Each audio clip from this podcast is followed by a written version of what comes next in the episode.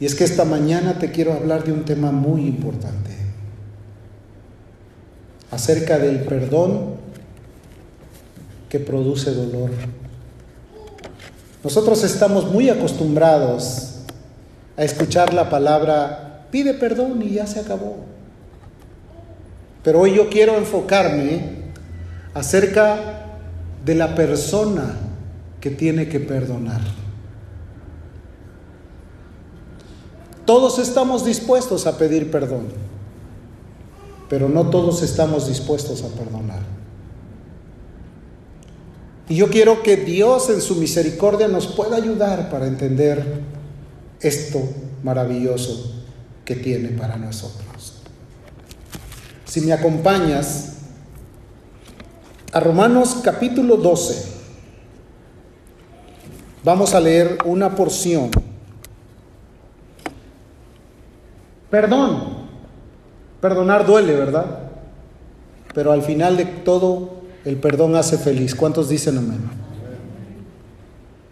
Perdonar es liberar el dolor y quedarse también con una buena enseñanza.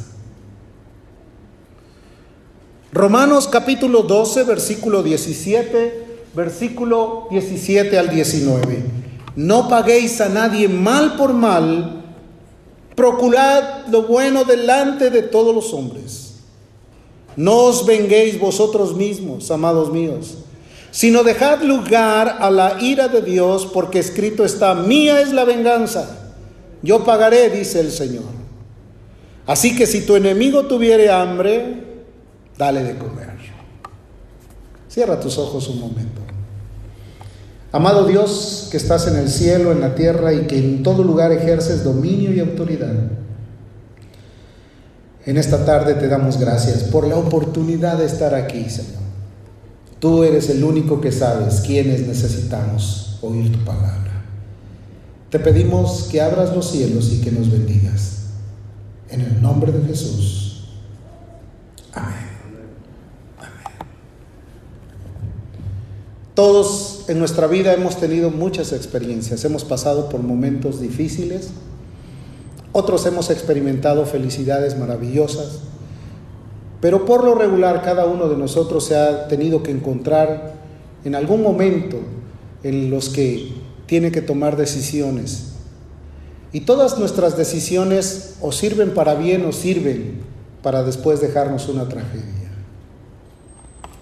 Dentro de las muchas dificultades que tiene el ser humano en su vida, al enfrentar los conflictos diarios de la vida, al enfrentar los conflictos que tiene la humanidad o de su alma, quizás el más difícil de solucionar es el conflicto de la relación que tiene con diferentes personas, del poder sentirse afectado en el devenir de una vida con diferentes personas. Y existe la posibilidad, y a veces es muy difícil, el poder pedir perdón, el poder perdonar. Esos problemas son clásicos en la vida del ser humano. Hubo un hombre escritor llamado León Tolstoy, del siglo XIX al siglo XX, él nació en 1828 y murió en 1910. León Tolstoy pertenecía a la, a la aristocracia rusa y este hombre dentro de esa aristocracia le había permitido tener una vida obviamente muy solvente, muy, muy oportuna para practicar todo tipo de cosas. Así que mientras León Tolstoy fue joven, tuvo relación con muchas mujeres. Él era escritor, un dramaturgo, novelista. Pero llegó el tiempo en que Tolstoy tenía que enfrentarse a la responsabilidad del matrimonio. Como ofrenda de buena voluntad, él escribió un libro donde hablaba de todos los amoríos que había tenido con las diferentes mujeres que había conocido. Y con el propósito de empezar una vida feliz, una vida a partir de cero, le regaló el libro a su pretensa, Sofía. Ella se casó con él, leyó el libro, y lo que Tolstoy pensaba que iba a suceder para bien, se vertió para mal. ella en ningún momento aceptó que Tolstoy haya tenido relaciones anteriores a la de ella. Obviamente esto era muy difícil para ella.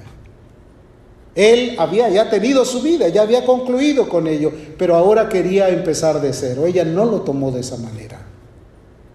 De tal forma que pasaron casi 40 años y ella todavía vivía con un resentimiento acumulado.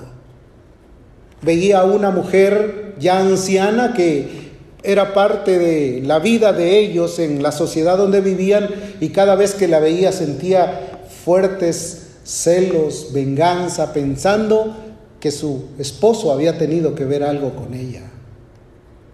Ella, quien también era escritora, escribió un libro en el cual declaró que ella estuvo resentida y que su vida era un infierno y que casi estaba a punto de suicidarse por la falta de perdón.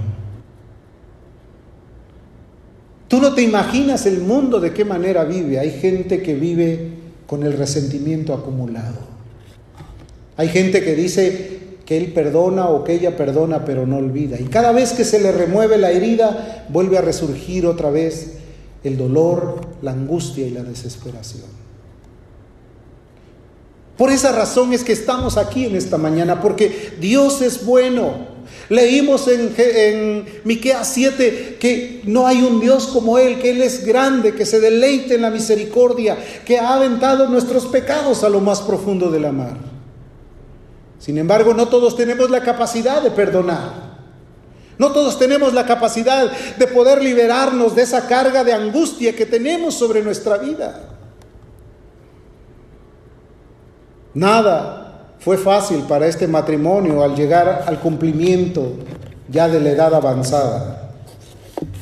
Los pensamientos de amargura, los pensamientos de dolor siempre estuvieron presentes en la vida de Sofía. La falta de perdón, querido hermano, va a evitar que nosotros comprendamos la maravillosa gracia de Dios. El favor manifiesto del Dios Todopoderoso no lo entenderemos si no llegamos a tener la oportunidad de perdonar o de ser perdonados. Ellos, a pesar de haber tenido 13 hijos y 31 nietos, nada de eso borró el resentimiento acumulado de una mujer que cada vez que recordaba que su esposo había tenido que ver con otras personas antes que ella, era para ella un ancla de desgracia y de dolor. En una sociedad donde cada persona tiene su propia vida, cada vida es una historia, qué difícil será para ellos entender que el amor de Dios cubre la multitud de pecados que el amor de Dios es suficiente para limpiarnos y para hacernos libres de toda condenación. En la Biblia encontramos personajes que padecieron casi lo mismo. Un estado de dolor para poder zafarse de esa falta de perdón y esos deseos de venganza. Alguien algún día le preguntó a una persona, ¿y tú qué desearías de tu esposo? Y dijo ella, matarlo. La venganza es casi el primer producto que influencia el corazón de la gente. Pero déjame hablarte de la historia de un hombre que sus características primordiales son similares a la vida de el Mesías, de Jesús. ¿Cuántos han oído hablar de la historia de José el soñador? Una historia maravillosa, una historia que nos deja una profundidad de enseñanza para que nuestra vida pueda cambiar y meditar y saber que todo es posible cuando nos acercamos a Dios. Que no hay nada difícil para Él, que todo se puede realizar. Génesis 37, en el versículo 2 y 3, la Biblia nos habla acerca de la vida de un hombre llamado Jacob. Y Jacob tuvo 12 hijos y una hija. Y Jacob, dice la escritura, que en su familia tenía algo muy importante. Esta es la historia de la familia de Jacob. José, siendo de edad de 17 años, apacentaba las ovejas con sus hermanos, y el joven estaba con los hijos de Bila y con los hijos de Silpa, mujeres de su padre, e informaba a José a su padre la mala fama de ellos. Y amaba a Israel a José más que a todos sus hijos porque lo había tenido en su vejez y le hizo una túnica de diversos colores. Oh, qué presentación tan importante de la vida de José. En primer lugar dice, era un jovencito, uno de los más jóvenes de la familia. Y tú que has tenido hermanos sabes lo que significa ser el más joven de la familia. Y también sabes lo que significa ser el más grande de los de la familia. A veces los más pequeños son los que sufren las peores consecuencias. Quítate de aquí, hazte un lado, no estorbes, o tú no sabes nada, tú cállate la boca. Él es el que recibe casi toda la violencia de los demás. Aparte José era alguien que venía y le decía, papá, tus hijos están re mal, están haciendo estas cosas. ¿Y a quién le gusta una persona que los va a poner en evidencia? ¿Quién se siente feliz cuando alguien llega y dice, oye, me dijo tu hermano que estabas haciendo esto, yo vino a hablar y casi quieres caerle rápidamente encima? Pero dice la Biblia que su padre amaba mucho a, a José y lo distinguía de los demás. Amaba más que a todos sus hijos. Uno de los grandes problemas que tenemos a veces como padres es tener la preferencia de alguien. No lo hagas, si no lo van a odiar. Y tú vas a ser el que los pongas en bandeja de plata. Y dice la escritura que lo amaba y aparte lo distinguió con una túnica de colores. Cuando tú quieres a alguien siempre le estás dando presente, ¿cierto o no es cierto? Cuando no quieres, lo que me pediste se me olvidó. ¿Sí o no? Entonces es muy particular porque el desarrollo de la vida es algo que nos mezcla, la palabra nos introduce dentro del desarrollo de esta vida. De esta vida. Puedes pensar qué clase de envidia había en los hermanos de José. Chismoso. ¿Cómo se secretarían, verdad? Llegó este. Casi a punto de tirarlo. Y yo sé que muchos han tenido esta experiencia con sus familias. En el versículo 5 al 11 dice de la siguiente manera, y soñó José un sueño y lo contó a sus hermanos y ellos llegaron y le aborrecían más todavía. Y él les dijo, Oíd ahora este sueño que he tenido o que he soñado. He aquí estaba, eh, eh, atábamos manojos en medio del campo y he aquí que mi manojo se levantaba y estaba derecho y que vuestros manojos estaban alrededor y se inclinaban al mío. Y le respondieron sus hermanos, ¿reinarás tú sobre nosotros o señorearás sobre nosotros? Y le aborrecieron aún más a causa de sus sueños y sus palabras. Soñó aún otro sueño y le contó a sus hermanos diciendo, he aquí he soñado otro sueño y he aquí que el sol y la luna y once estrellas se inclinaban a mí y le contó a su padre y a sus hermanos y su padre le reprendió. Y le dijo, ¿qué sueño es este que soñaste? ¿Acaso vendremos yo y tu madre y tus hermanos a postrarnos a tierra ante ti? Y sus hermanos le tenían envidia, mas su padre meditaba en lo que él les había dicho. Encima de que ya lo aborrecían porque él los iba a acusar, encima de que ya lo aborrecían porque a él lo distinguía mejor, encima de todo, Dios le daba sueños para compartirlos a sus hermanos. Y esos sueños para ellos eran impactantes. Rápidamente cuando les reveló sus sueños acerca de que los manojos se doblegaban ante el manojo de él, dijeron, ¿qué te crees? ¿Quién te, quién te dijo? ¿Qué? ¿Por qué haces eso?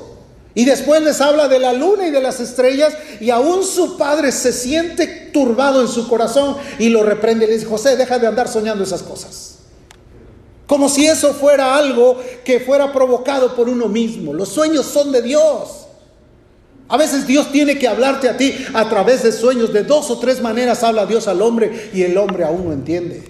Cuando el sueño cae sobre los hombres, viene y les revela ciertas cosas. ¿Con qué finalidad? Para poner un propósito del llamado de Dios a sus vidas. Oh, Jacob meditaba en lo que había soñado su hijo. Y llegó un momento en que sus hijos, que eran pastores, Israel se dedicaba al pastoreo, mandó a sus hijos a pastar a, los corderos, a, a los chivos.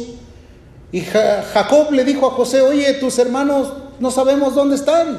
Ve a Gosén y ve a Basán y, ve y, dime cómo están ellos. Y entonces llega y un hombre les dice por ahí, no, tus hermanos estaban aquí hace unos días, pero ahora se fueron a otro lado y allá va José. Y José llega muy alegre porque va a ver a sus hermanos y todos los hermanos empiezan a verle y a decir, ya llegó este, mira dónde nos los pusieron. Vamos a matarlo. Qué odio, qué resentimiento, qué envidia había. Similar cuando vino el Mesías, a los suyos vino y los suyos no lo recibieron. Y su primer anhelo era matarle. Algún día dice que pasó en medio de ellos porque ellos querían despeñarle. ¿Recuerdas ese pasaje?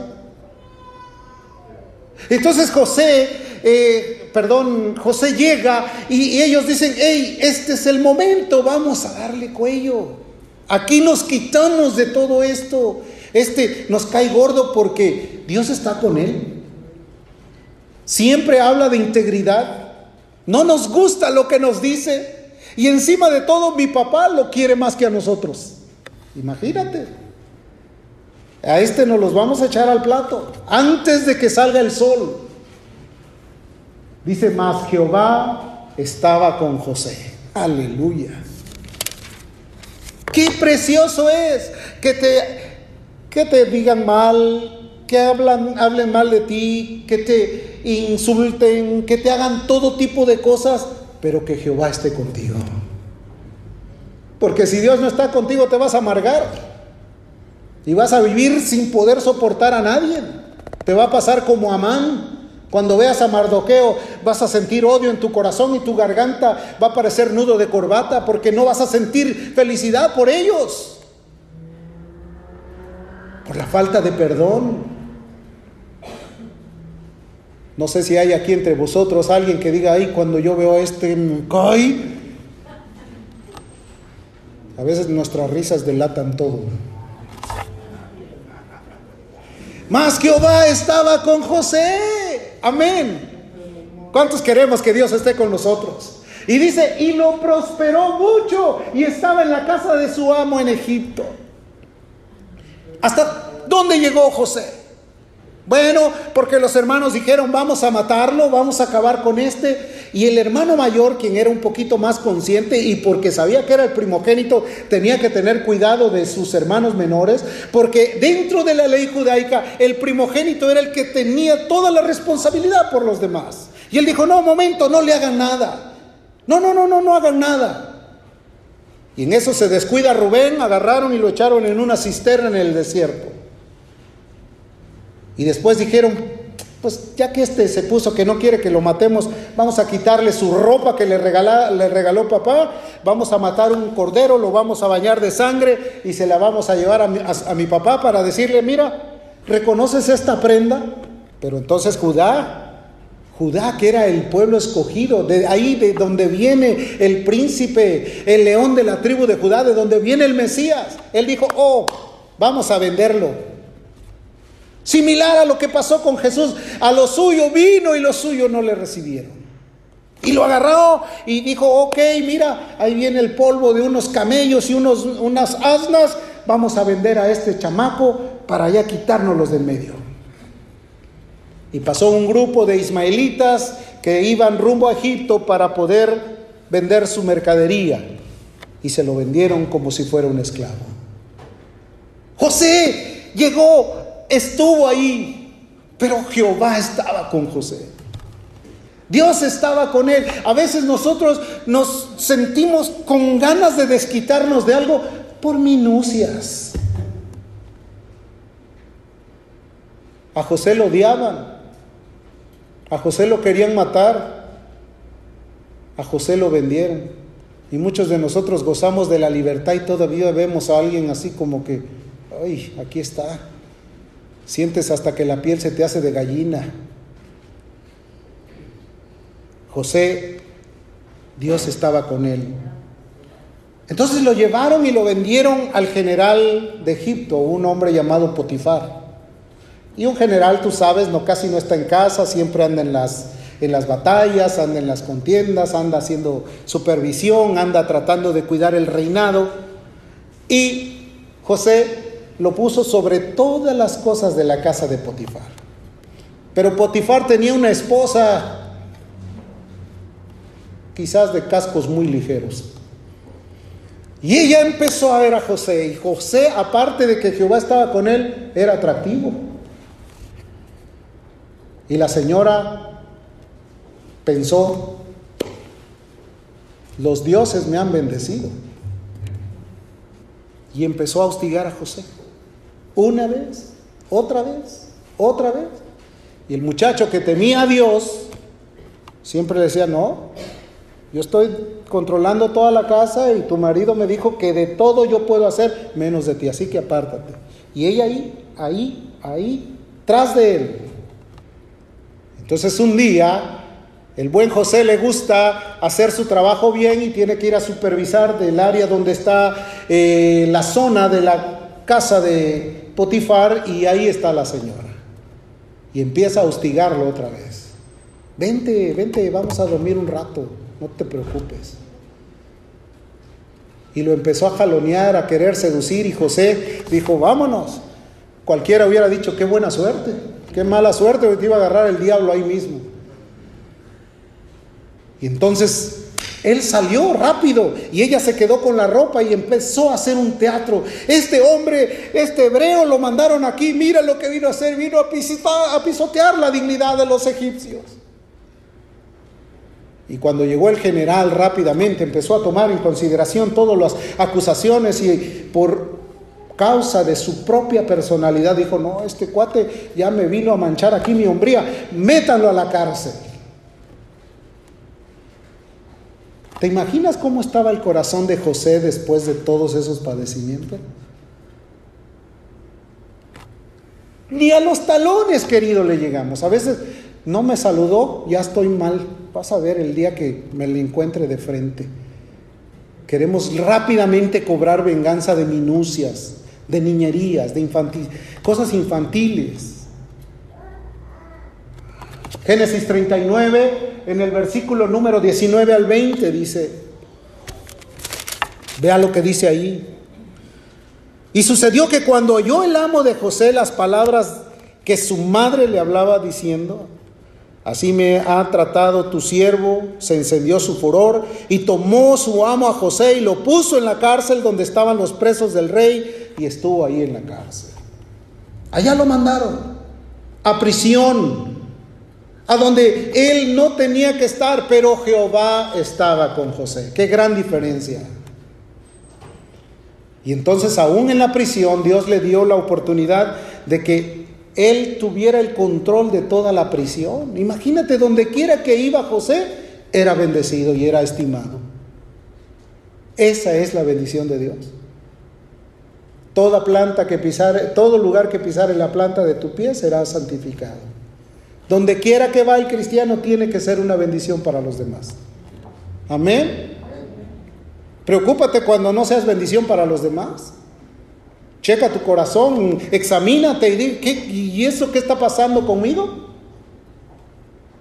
José era levantado y estaba puesto sobre ellos. Porque a veces con las cosas que nos suceden pensamos, ay, es que Dios no está conmigo, no sé por qué, yo creo que yo nací con la estrella del otro lado y, muchas cosas que dice la gente. No, si tú amas a Dios, mira lo que dice la Biblia. Y sabemos que los que aman a Dios, todas, ¿cuántas? Todas las cosas les ayudan a bien. Todo absolutamente, no unas cuantas cositas. Porque algunos dicen, pues hay más o menos. En algunas cosas bien, otras ahí estoy luchando. Todo le ayuda bien a los que aman a Dios. Dios tiene que bendecirnos porque somos sus hijos. Él dijo que somos como la niña de sus ojos. Él dijo que Él nos anhela y celosamente nos protege.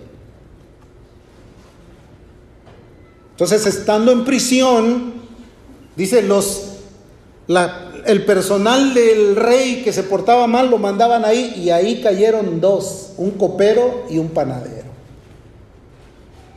Y entonces veían a José y José se encargaba de que todo estuviera en orden hasta en la cárcel. Cualquiera diría que era un capo. No, él tenía todo el control. Y entonces un día los dos tuvieron otro sueño. El copero tuvo un sueño que se levantó con una ansiedad y una angustia que no podían entender por qué estaba sucediendo eso. Y el panadero también. Entonces fueron con José, quien era el que estaba encargado de todo, y le dijeron, oye, tuvimos un sueño y estoy preocupado, no sé qué quiere decir. A ver, revélame tu sueño. Y le comentaron, dijo, fíjate que yo vi unos sarmientos que se derramaban sobre una copa y José recibió la revelación de Dios y le dijo, el Señor en tres días te va a levantar y te va a poner otra vez en la casa de, esa, de Faraón. Y oyó el panadero y dijo, ya la libré. Y dijo, yo también soñé un sueño que tenía unos canastillos de manjares y panes y venían las aves del cielo y se los llevaba. Y José con la sabiduría y con la confianza en Dios le dijo, ah, pues la respuesta a tu sueño es el siguiente te van a cortar la cabeza. ¿Ah? Nadie se atreve a decir eso, ¿verdad? Al fin de esos tres días se celebraba una fiesta, llamaron a todos los que tenían que estar en la fiesta y el copero fue restituido. Y en señal de esa fiesta también al panadero lo sacaron, pero para colgarlo en una horca. Todo se cumplió.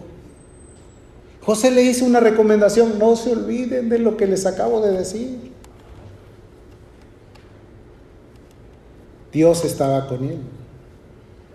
Jehová estaba con él. Verso 23 del capítulo 39 dice, y Jehová, ¿qué dice? No necesitaba atender el jefe de la cárcel cosa alguna de las que estaban al cuidado de José, porque Jehová, ¿qué? Estaba con José.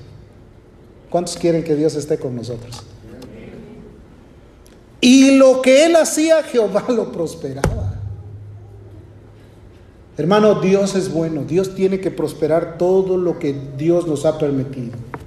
Los sueños fueron interpretados, ellos recibieron cada uno su respuesta. Dios fortaleció a José. Y entonces en esa fiesta pasó y después Faraón también tuvo un sueño. Parece ser que en ese periodo de tiempo Dios se les reveló a través de muchos sueños a ellos, pero había alguien que los interpretaba y ese alguien era José. En el versículo 37 y 40 del capítulo 41 dice la escritura lo, lo siguiente. El asunto pareció bien a Faraón y a sus siervos. Y dijo Faraón a sus siervos, ¿acaso hallaremos a otro hombre como este en quien esté, en quien esté el Espíritu de Dios? Y dijo Faraón a José, pues Dios te ha hecho saber todo eso, no hay entendido ni sabio como tú. Tú estarás sobre toda mi casa. ¿Por qué sucedió esto? Porque el sueño de Faraón lo turbó en su alma, el sueño era tan terrible que no lo dejaba en paz y, y con tranquilidad. ¿Qué había soñado Faraón? Había soñado que del río Nilo habían salido siete vacas gordas, bien alimentadas, que caminaban y que iban rumbo hacia el palacio.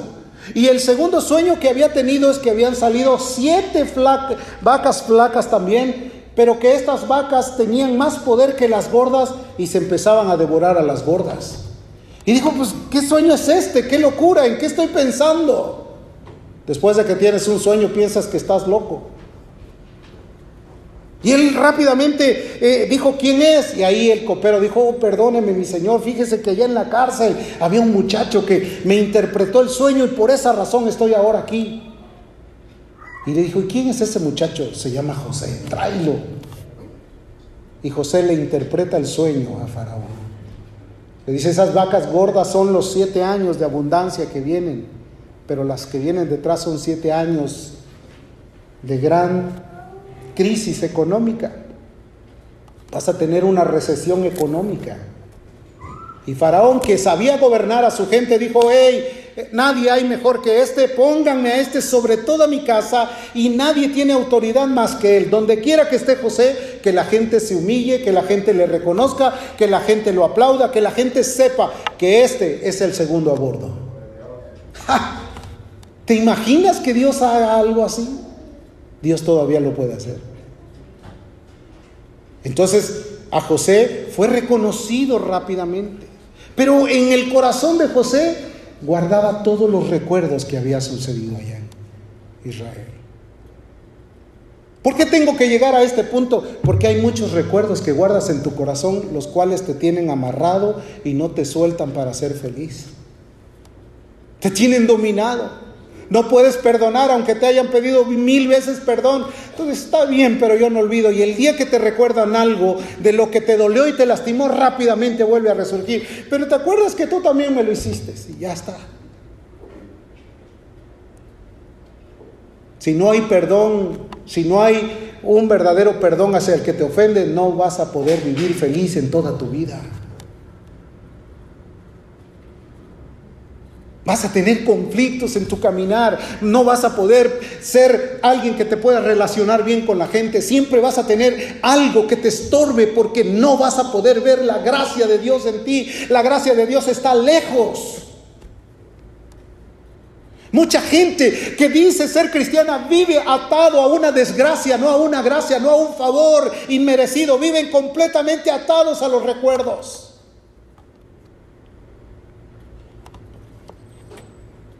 Por todo lo que había sucedido, obviamente, y empezaron a haber hambre sobre toda la nación de Egipto y aún de los cuerpos de los lugares circunvecinos, también en Israel empezaron a tener hambre y Jacob le dijo a sus hermanos, no se estén viendo, vayan y compren alimento allá donde están vendiendo. Nos vamos a morir de hambre si ustedes no van. Y cuando llegan los hermanitos, a excepción de Benjamín que se quedó en casa, llegaron y se presentaron ante el Señor que tenía la autoridad de poder venderles el grano. Y ese Señor no era otro más que su hermano José. Y cuando llegan, José ha pasado muchos años, ya no viste como un hebreo, ahora viste como un egipcio, rápidamente eh, su apariencia ha cambiado, ellos no perciben que es su hermano, ellos ven a un Señor con autoridad y con dominio, pero José reconoce a sus hermanos. ¿Y qué crees que pensaría José? Mm, ¿Hasta dónde me los trajo? Aquí me voy a desquitar porque él recordaba en su corazón todo y cada cosa por la que él había pasado y que le había sufrido por causa de sus hermanos. ¿Qué pasa cuando no has perdonado? Donde quiera que estás vas a estar recordando lo que te hicieron. Ah, y primero vas a buscar que te consuele alguien, hasta que te consuele el diablo a veces. Vas a ir a decirle a todo el mundo, oye, fíjate que está pasando esto, me están haciendo esto, me están haciendo esto otro. Encomienda a Jehová tu camino, confía en Él y Él hará. De Dios es la venganza, querido. Y José reconoció a sus hermanos, dice aquí. Y José era el Señor de la tierra, quien le vendía a todo el pueblo. ¿No? Dice, de la tierra y llegaron los hermanos de José y se inclinaron de rostro a tierra. Y José cuando vio a sus hermanos los conoció mas hizo como que no sabía quiénes eran y les habló ásperamente. ¿Quiénes son ustedes? ¿De dónde vienen? Ustedes son espías. Han venido aquí a buscar a ver qué encuentran. ¿Por qué vinieron? ¿Qué les trajo aquí? Una indagatoria de áspera, con palabras ásperas. ¿Cómo le hablas a la persona que no te cae bien? Oh, sí, está bien. No, no me interesa rápido. Ahí con ello das todo tu comportamiento de que tu corazón no ha sido liberado. ¿Cierto o no es cierto? ¿Cuántos están conmigo aquí?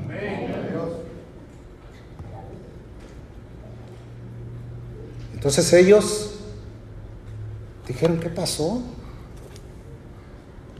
Los hermanos empezaron a entrar en una angustia y dijeron, oye, esto es un karma, como dicen algunos.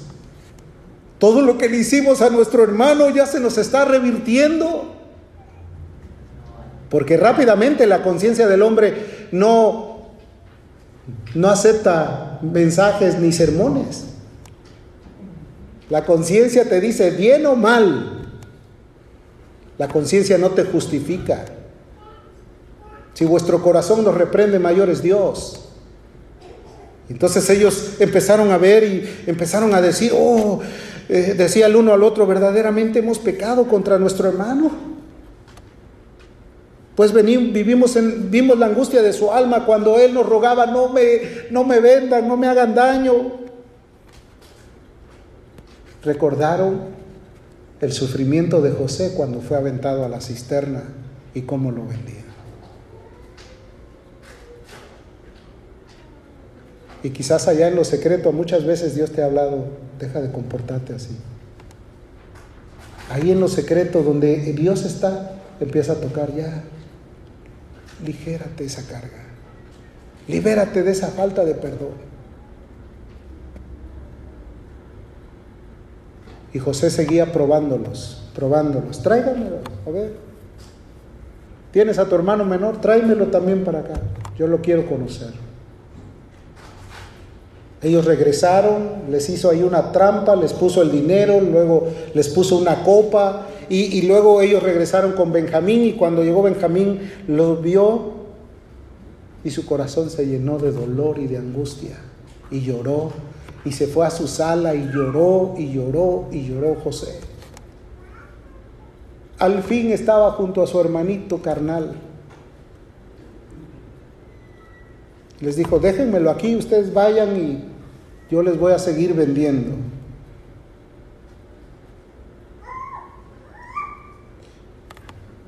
A José le costó superar esa tragedia del dolor. Muchos de ustedes deben de entender algo muy importante. La gracia de Dios te obliga a liberarte de toda mala relación que tengas o que hayas tenido en tu vida. Si no, la gracia de Dios no funciona. Si no, tu vida va a vivir atada, resentida. Génesis 43, 29 al 31 dice, y alzando José sus ojos, vio a Benjamín.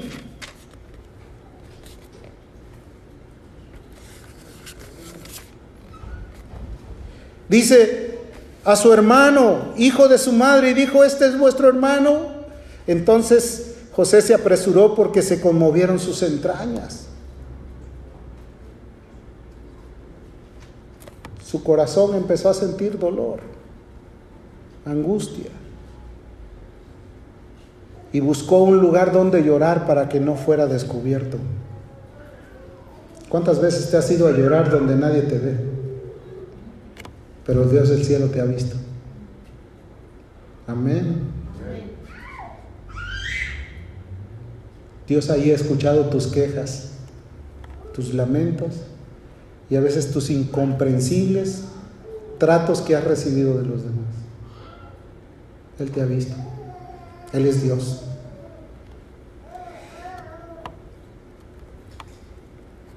Llegó el momento más profundo donde José tenía que revelarse a sus hermanos. Génesis 45, 1 dice. Y no podía ya José contenerse delante de todos los que estaban al lado suyo.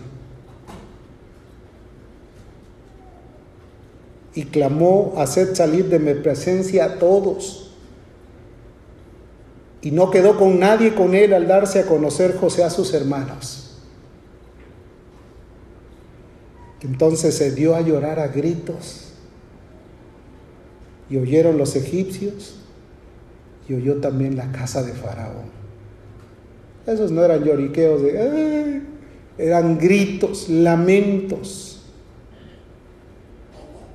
Él estaba liberándose de esa carga. Él los tenía en sus manos. Él era el segundo de Egipto. Él podía hacer de sus hermanos todo. Él podía cobrar venganza de ellos. Él podía terminar con toda esa ese dolor y tragedia que había sentido. Entonces se dio a llorar a gritos y oyeron los egipcios y oyó también la casa de Faraón. Y dijo José a sus hermanos, yo soy José, vive mi padre aún. Y sus hermanos no pudieron responderle porque estaban turbados delante de él. Es José, lo vendimos, lo entregamos. ¿Qué pensarían ellos en ese momento? Ha llegado su justicia sobre nosotros. Entonces dijo José a sus hermanos, acercaos ahora a mí. Y ellos se acercaron y les dijo, yo soy José vuestro hermano, al que bendices en Egipto. Pero fíjate lo que les dijo, no se entristezca, ni os pese el haberme vendido,